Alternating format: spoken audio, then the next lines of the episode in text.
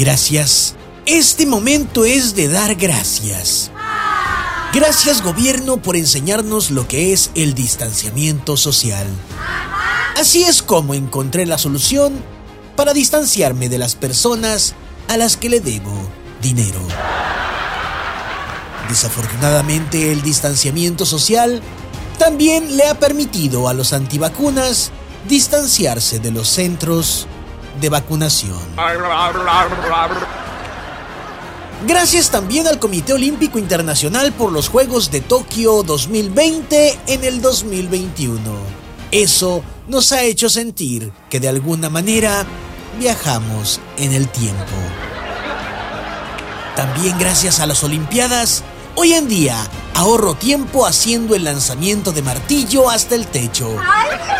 Aunque eso no le gusta al patrón ni tampoco al compañero golpeado.